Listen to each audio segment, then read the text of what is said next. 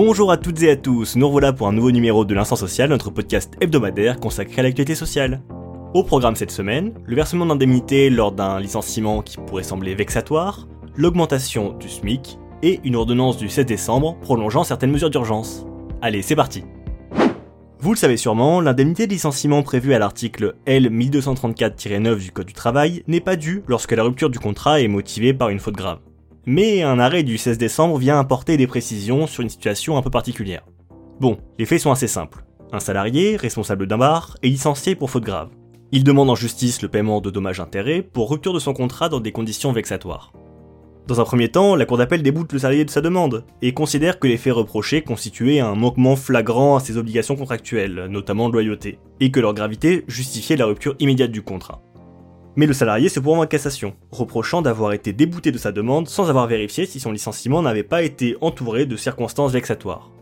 Il invoque le fait que son employeur s'est répandu en public sur les motifs de son licenciement en prétendant qu'il prenait de la drogue et qu'il était un voleur. Ainsi, le salarié soutient que ces éléments sont de nature à lui causer un préjudice distinct de celui résultant de la seule perte de son emploi.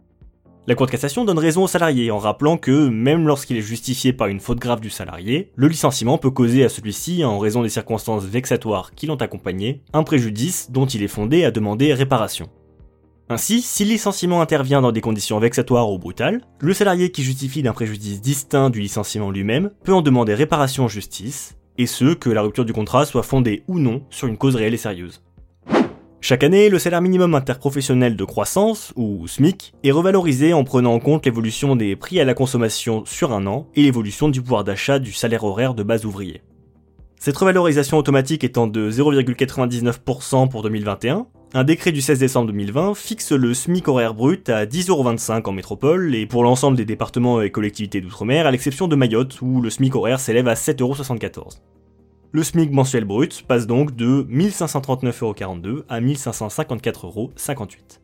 Le gouvernement n'a pas souhaité apporter un coup de pouce supplémentaire au mécanisme de revalorisation légale du salaire minimum de croissance, suivant ainsi les recommandations du groupe d'experts. En outre, le décret maintient le minimum garanti à son niveau actuel. Qui dit crise sanitaire dit mesure d'urgence. Eh oui, encore et toujours. Ainsi, les mesures d'urgence prises en matière de congés payés, du jour de repos, de renouvellement de certains contrats et de prêts de main-d'œuvre, mises en place par l'ordonnance du 25 mars 2020 et par la loi du 17 juin 2020, ont été prolongées jusqu'au 30 juin 2021 par une ordonnance du 16 décembre. Concernant les congés payés, un accord d'entreprise ou de branche permet à l'employeur d'imposer ou de modifier leur date de prise, de les fractionner sans accord du salarié et de suspendre le droit à un congé simultané lorsque des conjoints ou partenaires de Pax travaillent dans la même entreprise. Par dérogation aux dispositions du Code du travail et aux stipulations conventionnelles, ces accords déterminent le nombre de jours de congés concernés dans la limite de 6 jours ouvrables et le délai de prévenance du salarié qui devra être d'au moins un jour franc. Pour ce qui est des autres jours de repos, l'employeur peut, de manière unilatérale, imposer ou modifier la pause de RTT, de repos prévu par un forfait annuel en jour ou par un dispositif d'aménagement du temps de travail sur une période supérieure à la semaine. Ces mesures doivent néanmoins être rendues nécessaires par les difficultés économiques liées à la propagation du Covid-19 et nécessitent une information préalable du CSE qui doit rendre son avis dans un délai d'un mois. Toutefois, l'employeur peut les mettre en œuvre sans attendre cet avis en respectant un délai de prévenance d'un jour franc minimum et en ne dépassant pas la limite de 10 jours de repos ajustable. Comme évoqué plus tôt, un assouplissement quant au renouvellement de certains contrats est également prévu.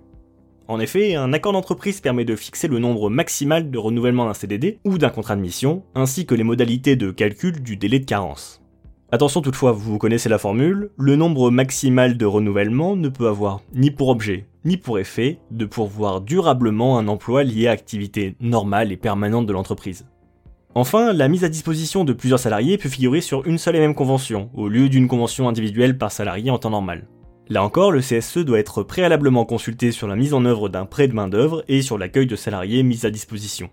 De plus, lorsque l'entreprise prêteuse recourt à l'activité partielle, les opérations de prêt de main-d'œuvre n'ont pas de but lucratif pour les entreprises utilisatrices, même lorsque le montant facturé par l'entreprise prêteuse est inférieur au salaire versé aux salariés.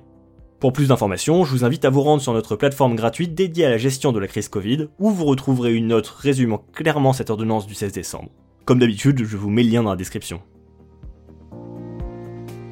Et voilà, c'est déjà la fin de cet épisode de l'Instant Social, mais nous nous retrouvons dès la semaine prochaine. D'ici là, portez-vous bien et bonne semaine